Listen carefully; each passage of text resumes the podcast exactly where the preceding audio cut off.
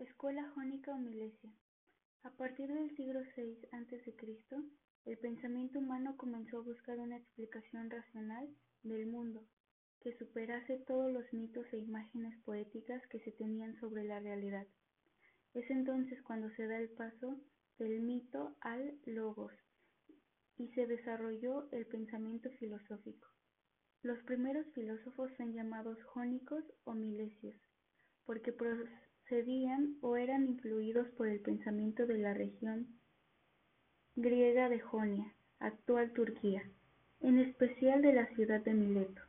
Los jónicos opinaban que la constitución del mundo se debía a un elemento primordial que se encontraba en lo más íntimo de todas las cosas que existen. Tales de Mileto consideraba que el agua era el elemento primordial. Anaxímenes de Mileto identificó en el aire el principio de todo cuanto existe. Discípulo de Tales y maestro de Anaxímenes, Anaximandro de Mileto no identificó el arjé en un elemento físico, concreto, sino en una sustancia material indeterminada, apeirón.